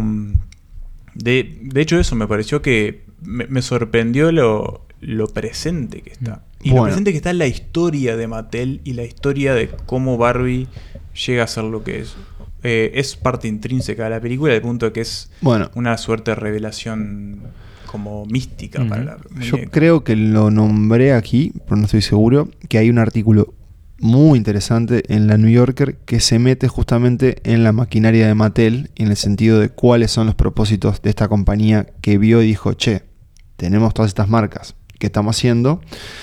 y cuenta un poco bueno, cómo se desarrolla esta, esta película. Y a mí debo decirte, tema que me pasó algo parecido, incluso sabiendo que venía por este lado y que los ejecutivos de Mattel eran. Pero lo sabíamos, a mí me sorprendió la presencia al punto de que hablamos de una puteada tapada con el logo de Mattel. Claro, sí, el, único fuck de la película. No, yo lo sabía, pero, pero me está pasando que mm, me cuesta o no quiero ver a las marcas en mis películas. Me pasa eso. Me, me pasó el mismo. Me, me, dejó el mismo mal mm. gusto de la película de R. O sea, no, quiero, no sé, no, quiero decir esto con, la voz y un martillo eh, acá en la mesa, pero, no, pero quiero separar. Es un poco raro quiero también, ¿no? Quiero sí. ¿Qué esperamos? Obvio, es una película de Barbie. O sea, el, problema... el, cine industrial, obviamente, o sea, y vemos marcas todo el tiempo y el product placement está. Y acá, por ejemplo, vemos un, Chevrolet cuando hay una escena de fuga, digo, es muy claro. O sea, en Jurassic Park también hay, hay marcas, pero. Star Wars es una marca. Y las películas, pero eso, películas pero, eso es diferente. Como acá, como la marca. Porque eso se hace posterior, claro. Acá esa, esa línea yo las quiero un poco más separadas. Y siento que además es que es por como que forma parte del viaje de Barbie y el corazón de esa película, es a mí lo que hizo que sienta que Barbie, la película no está tan bien ensamblada. Como que siento que en algún punto sí, capaz que era una película más musical, eso creo que se mm. dijo, eso después cambió en algún punto creo que había algo más como metiéndose en Barbiland. Y a mí todo lo que pasa en el mundo real, si bien es muy gracioso, es incluso cómo está filmado, cómo, cómo, cómo está ejecutado todo eso, es lo que me saca un poco más. Cuando volvemos a Barbiland, como que yo vuelvo a la película. Cuando tenemos, por ejemplo, el número musical de Kenji, dije, ah, yo quiero ver esto, esto me parece fascinante. Entonces, es lo que a mí hizo que no me terminara de, de, convencer del todo. De, ser la, película que, muchos vieron como, bueno, una de las mejores películas que vieron en el año. Pero yo tampoco quiero quitar el disfrute porque en ese punto, como comedia, me pareció eso buenísimo. eso lo tiene. Y la quiero ver de nuevo. Y además, y esto porque no es porque la función que con la que vimos, donde la vimos con Nico, que fue una función de prensa, no fue una función fría. A veces pasa eso con la función de prensa. No lo fue, de hecho estaba había bastante gente pero me dan ganas de verla con el público. yo la vi con público, de hecho la vi y ayer. Y, como, y la gente la pasa increíble. La pasa bomba, La gente se caga de risa, obvio. Y, o sea... Y me emocionó también la película. Sí, claro. Y este, o Billie Eilish, todo eso lleno, las salas están llenas, o sea, aquí, y está buenísimo que pase eso. Bueno, pero pero, pero no vamos a. Eh, Transformer también llena salas. Digo, no ahora, pero en su momento llenaba salas. Bueno, Rápido y Furioso llena salas. Bueno, sí, pero es diferente. O sea, hay una conversación de cine con Oppenheimer y, Barbie que me parece que no se da con Rápido y Furioso. Eh, no, me parece que los, por otro lado. los mensajes de Barbie, el humor, el guion de Greta es por momentos genial para mí también. Sí, sí, por eso. Para mí es más el eso, es el ensamble, es, es, el montaje de la peli. A mí, me, sí, eso. Em, no, no, tengo claro si es eh, eh, Mattel usando el feminismo para lavarse o el feminismo usando a Mattel para amplificar. Pero no puede ser, no puede ser, no puede ser todo. Ser las dos cosas, pero porque también es Greta Gerwig haciendo su película más importante a la fecha. Sí, yo creo que son las dos cosas, un poco las dos cosas. Después, bueno, cada uno elegirá qué ponderar de, esos dos elementos, pero creo que, creo que, creo que, masivamente. creo que hasta prefiero que se, se burle de Mattel. Sí. Eh, claro, el tema es qué tan, qué tan adentro del chiste están yo tengo La, sensación de que eso, que es una película que, obviamente pasó mil controles y que cambió mucho también porque había como una cuestión de, bueno, esto tiene que ser aprobado por, por todos. Sí. Eh, creo que eso sin duda. Es de Warner Bros., no le dijimos. De todas formas, cualquier tipo de, de, chiste que hicieran sobre Mattel, a Mattel le iba a servir. o sea, el chiste es de la película en el momento que América Ferrera. Mejor es que vos te de, vos antes que Hablábamos de Air y también hay chistes ahí sobre oh. Nike y sus prácticas de explotación y demás. Y bueno, y es como también. que la película esa, como decir, bueno, sí, lo sabemos, sabemos que esto está acá y bueno, está, es parte de, lo que hacemos, ¿no? Como... Sí, eso, eso es honesto. Yo, de todas formas, para mí, sobre todo, creo que hay. Creo que tenemos una de las primeras nominadas al Oscar del año. Yo creo que sí. Yo creo que va para ahí. Ahora voy a hacer una pregunta un poco sobre eso, porque también creo que es una película que tiene como con muchas referencias también y como mucho cine entre comillas. Bueno, inicia con, con, un homenaje a, 2001, a Stanley Kubrick. Eh, que me sorprendió porque eso era un tráiler de la película, que es la primera escena. Pero que está, además está muy bien eh, visualmente ese, ese arranque. Eh, y un poco lo que toda esta campaña que hablábamos hoy de marketing ya me parece que también se ha hecho mucha campaña sobre cómo se hizo la película. Y eso ya tiene olor a campaña de Oscar. Ah. Y les quería preguntar si, en un escenario hipotético, obviamente, estamos preparados para que Barbie gane el Oscar a mejor película. Yo creo que puede pasar. Mm, mira, Yo creo que no puede sé, pasar. mira, te diría que no. No sé, ahora, julio, eh, agosto. Viendo un poco cómo han sido 23. los Oscars en los últimos años. Todavía no se estrenó de Meg 2 todavía. Estoy, pens-. Estoy pensando si el, ese público votante de la academia que sabemos que los veteranos Está están ahí. igual. Está cambiando, pero, Pero no tanto. pero no sé qué tanto lo- los vas a convencer. Teniendo una candidata como Oppenheimer, puede, la puede tener difícil. Vamos a ver. Pero pe- Te hago una repregunta igual. Porque algo que creo que puede llegar a pasar y que puede ser un poco divisivo es que tanto Margot Robbie como Ryan Gosling logren una nominación al Oscar. Margot Robbie tiene que ir como. O sea, ella tiene que proponerse como actor protagónica. Gosling creo que puede ir por cualquiera de las dos, Sí. porque a veces los actores piensan más estratégicamente, decir, mira, tengo más chances si me presento como actor, como papel secundario. Ujú. Que puede pasar como Ken, o protagonista también puede ser. ¿Qué pasa si gana Gosling y no gana Margot Robbie? Sería interesante hasta el propio sí. discurso de la película. Yo creo que eso puede pasar. Diseño de producción, vestuario. Sí, ahí por ese lado seguro. ¿Qué les pareció la fotografía del señor Rodrigo Preto? Próximamente, eh, Killers of the foto- sí, fotógrafo de los asesinos de la luna. Bueno, me pareció lo más interesante de Barbieland. ¿no? Sí. Eh, vos mismo lo decías, la parte del mundo real. También Creo capaz que es a propósito obvio, también, está ¿no? buscado, ¿no? Sea más gris, que sea como una situación, un plástico anónimo, más claro. agrisado. Lo de Will Ferrell es abismal. ¿Sabes quién pensaba que podría haber estado bueno en el personaje de Will Ferrell? Matthew McFadden. Es eh, Tom. Sí. Sí, Tom. Ahí me lo dijo esto. Es. No sé. Era un personaje para Sí, Tom. y no sé si no, no, no- No sé si tampoco quiere quedar como. puede ser. En ese sido, pero es- sido pero mucho es mejor. Tom Sí. Wasman en, en, en- Iba a ser el spoiler mayor de Succession, no sé si lo No, voy a hacer no, por no, la no, duda. no, no, no. Eh, pero es eso, los que vieron el final de Succession, Sí. ese momento, ese personaje Will Ferrell. ¿Qué les pareció la actuación de Robbie y de Gosling? Ya que estamos en ellos. Creo que están los dos Muy bien, sí. Gosling, Sí. sin duda, Me digo, parece eso. nosotros que somos grandes fanáticos de, de Nice Guys, sabemos la mejor da. película de ese año. sabemos lo que da, sabemos Robbie. lo que puede hacer Ray Gosling. Creo que Robbie tiene el papel más difícil también de la película porque la Barbie estereotípica no desea mucho al principio, no pretende mucho, ¿no? Pero, pero creo que logra momentos así como, como con gestos más pequeños que los de Gosling, porque lo de Gosling es como un- es un payaso, básicamente, ¿no? O sea, es ridículo lo que Claro. hace, es lo que hace muy gracioso también. Y sin embargo, Robbie tiene que, a un punto, se tiene que cargar con la parte emocional de la película, Pero además que tiene que también se la deposita a, a América Ferrera. Y que tiene, que en realidad es. Porque el de Ryan Gosling es un personaje como quizás más lineal en.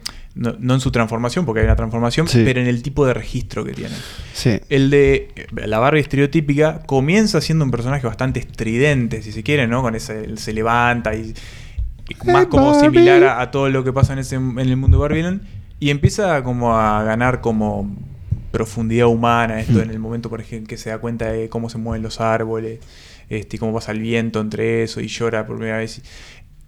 Eso no lo, sien- no lo va Esa a sentir escena- el personaje de Gosling. Esa escena es muy linda. Eh, La sí. de la parada Sí, con la sí, sí. señora.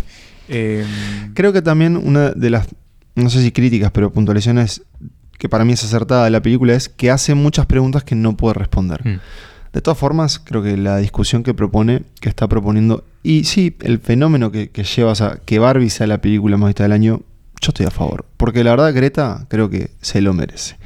Y debo decir que Y se está llenando. Y se van a hacer un muy buen apartamento. Eso- esos niños van a tener pago. El Upper East Side. Y la verdad, No, y perdón, se merece hacer una, una buena casa, ¿no? Porque- Y creo que ahora Greta queda como la directora eh, de- del cine Sí. hollywoodense. Es su nombre ahora encabeza la lista. Eh, tiene el cinturón, podríamos decir. ¿Qué se viene para ella? Y bueno, eh, por lo pronto, dos películas que son parte de un mismo proyecto, que es adaptar las crónicas de Narnia para Netflix. ¿Cómo nos cae esa noticia? Y pensé que habían cerrado ese antro. ¿El de, también, el de el de Netflix Narnia. o el de Narnia? Los dos, Netflix y Narnia. Sí, pero sobre todo Narnia. No, es. Quiero, Narnia perdón, no me cae eso, quiero simpático. aprovechar la pequeña, cada vez más pequeña diferencia generacional entre nosotros. Pero yo las pelis de Narnia las dejé ir. pues ¿Ustedes la- las, Yo vi las primeras, un ya poco después más? ya las fui perdiendo. la Fueron como ropero, decayendo muy rápido. después, Pero ¿no? tenían ahí un encanto al principio. Pero sí, al principio la- era- el ropero está bueno. La primera está buena. Esa es la uno. Sí. Después ya son como más genéricas, pero. ¿Cuál sí? El león, el príncipe Caspian. ¿El león es Cristo? El león es Cristo. Claro, sí. hay una cuestión religiosa. Eh, claro, después eso se ve- sobre todo, bueno, esos libros no se adaptaron. Entonces cuando lees el libro y terminas y al final era toda una alegoría católica, decís la puta madre. Sí, es cierto. sí. Yo quería ver magia y ¿Y se niños sabe? haciendo cosas. ¿Y se sabe qué, qué cosa de Narnia? no, es? no se sabe. Si son libros, si es algo nuevo. Yo entiendo que van a ser los libros, eh, no sé cuáles. Capaz bueno, el, hay el siete. primero, el primero no es un mal libro para adaptar. El primero, El primero es está como bueno. dos. eh, Es como una primos- es una precuela. Dos claro. primos que encuentran por primera vez el primer pasaje a Narnia. Mm. No está mal. Bueno, son bas- Eh, bastante ¿cómo queda que narnianos. un niño y su caballo. Eh. ¿Eh? Y Ese retome el- temas de Barbie. Ese es el 3. Es el 3. Ahora, pero ¿cómo sienten que esto cae a la figura de Greta? Era el pro- o sea, ustedes agentes, Y no bueno, agentes de Greta. ¿Este era es- el paso? Obviamente que a Dos nivel películas. Antes económico. que, perdón, antes que sí. respondan. En el artículo este en la New Yorker de Mattel no habla, creo que Greta habla un poco, pero el, el que habla es, es su agente y lo que dice es, que es muy buena la revelación, dice, lo que estamos haciendo con Greta no es que ella sea la próxima dire- gran directora de mujeres, no, no, ella quiere ser la, la próxima gran directora de estudio, o sea, Sí, Spielberg. claro. o sea, Claro. eh, ya está para todo, Sí, sí, ¿entendés? sí. Ya está, ya- Lady Bird, Mejor, todo eso quedó atrás. No, Ahora no. es Greta una fucking Gerwig. Yo creo que Esa va a empezar para mí cuando, Sí, cuando, cuando- se canse un adelante, poco de la maquinaria, te hace una y una. Pero por lo Pero pronto tiene, tiene eso. no va a ser la carrera de Baumbach. No, no, Va claro. a ser otra cosa. Sí, que, Porque a bueno, perdón, ya sabemos que si Netflix le da mucha guita, Mm. Hace cagada. hace... como, como la cagada de esta weá que la que hablamos recién. ¿no? Claro. White noise. Eh, sí, fondo. a ver, por un lado, no- lógicamente a nivel eh, monetario y todo lo demás, tiene sentido. También es una búsqueda personal y si es por donde quiere ir, está Yo creo que perfecto. Y vuelve- capaz es fanática de Narnia. Y no capaz que sí, y No. está perfecto que también que una mujer ocupe ese lugar después de tanto tiempo, ¿no? Que siempre Sí. fue un puesto exclusivo para, para hombres. Tres hombres hablando de un aborto como en, hablando- en Bojack. claro. Eh, pero tiene, o sea, a ver, por, yo estoy por con- un lado es como, está perfecto, si lo quiere hacer, está perfecto.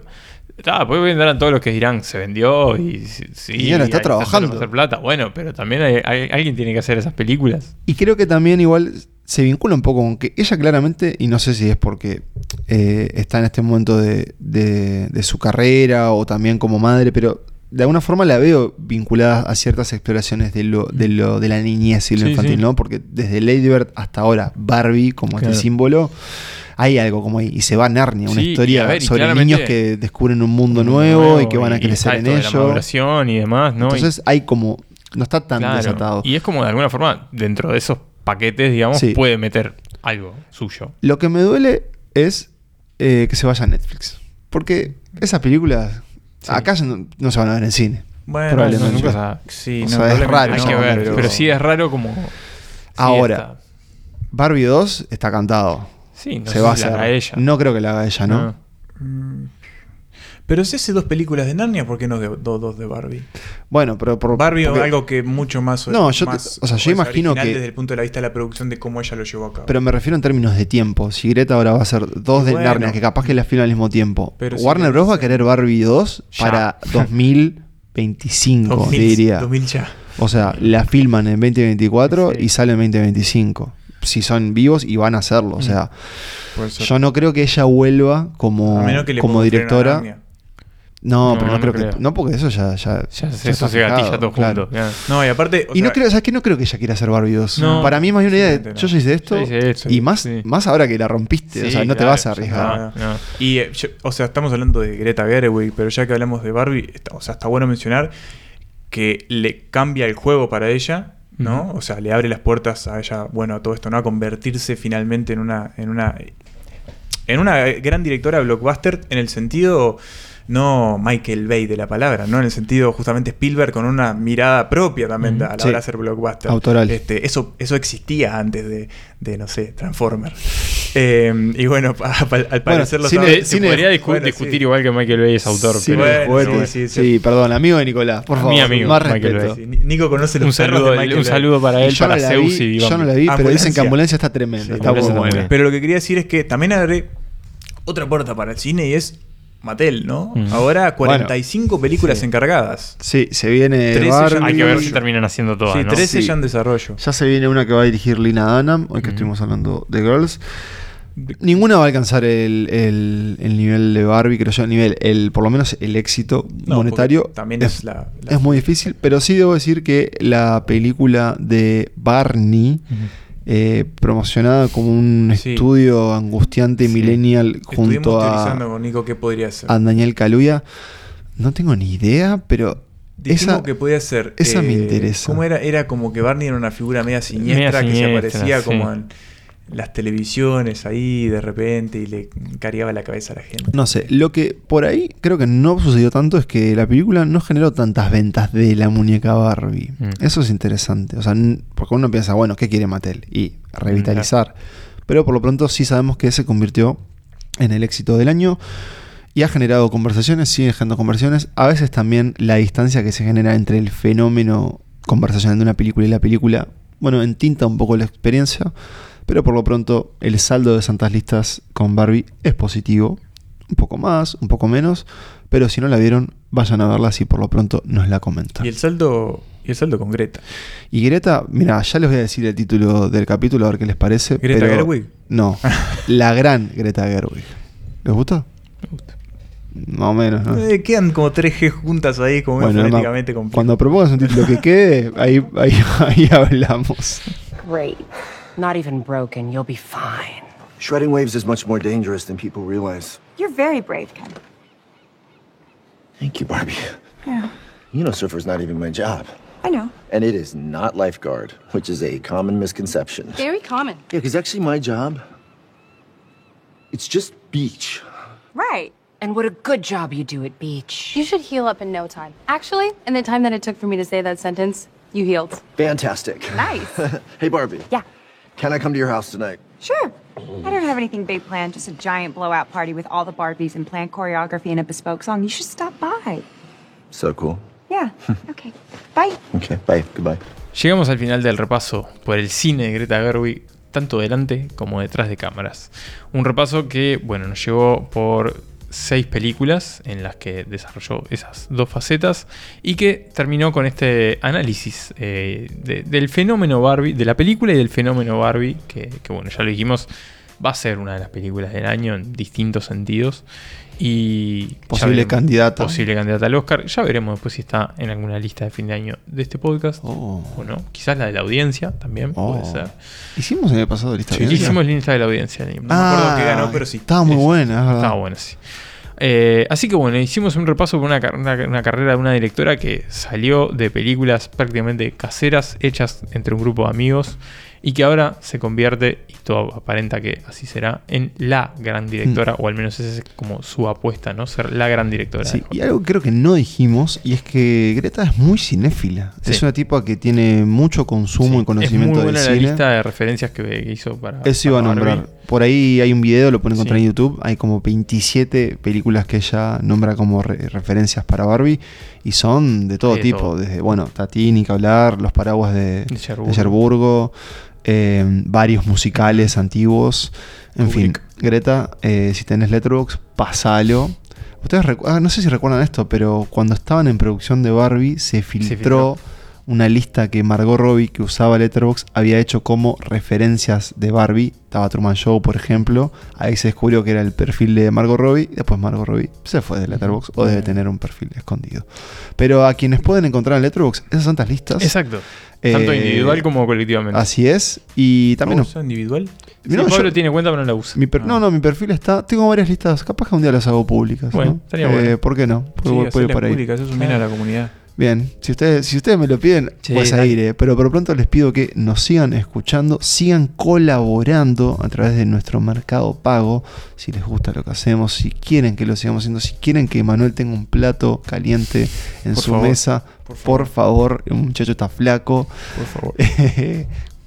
colaboren en el mercado de personalistas, el link está abajo y nos pueden encontrar eh, en Twitter, en nuestra casa madre Polenta. Exacto, y que nos sigan siguiendo en Instagram. Un Instagram que eh, tiene un rediseño, pero que ni, crema, crema. Ni el mundo, ni Barbilán tiene el brillo que tiene el nuevo diseño de Santalistas. Dijimos al aire quién fue el diseñador responsable? No, pero le podemos agradecer y mandar un saludo al señor Santiago Gervás. Síganlo y encárguenle sus diseños Eso, a él. Charot para Santi. Y queremos mandar un saludo más porque, como saben, si están escuchando esto, hace dos semanas, si lo escuchan el día que sale este episodio, estuvimos justamente vinculados al otro fenómeno, el Oppenheimer, con Oppenheimer en los cines live, en modo domingo, encuentros live, eh, donde, bueno, eh, mucha gente este, participó y comentó sobre la película sala llena. de Nolan, sala llena. Eh, y queremos mandarles mandarle un saludo justamente a la oyente y fanática, según nos declaró Laura, que bueno, se nos acercó a decirnos que escuchaba todos los episodios y que le encantaba sobre todo cuando nos peleábamos. Así que ya saben, tenemos que pelearnos más. Sí, muy, muy cordial. hay que subir el rating. Muy cordialmente. Me parece que lo que ustedes dijeron no está bien. todo lo que dijeron anteriormente no vale la pena, pero sí, gracias a Laura y a, todos quienes cada tanto se animan y nos dicen eh, gracias por existir. Y, yo les a toda la comunidad de Telegram también, que cada vez es más grande y cada vez se va cayendo. Sostén de este episodio. Y hablando de agradecimientos, yo les quiero agradecer a ustedes por otro gran episodio. Yo también les quiero agradecer a ustedes por el episodio y por el cine. Debo decir, ahora sí, igual antes de irme, que hay un reclamo, Nicolás. A ver. Y una escucha nos dijo. Que es verdad que el otro día no lo dije. Que en el, en el modo domingo eh, se quedó esperando lo que vas a decir a continuación. Yo debo decir que estábamos fue una, un visionado extenuante. lo de Nolan. Y así que igual, de todas formas, te perdonamos y sabes qué, te damos la oportunidad de que lo digas ahora. Que viva el cine.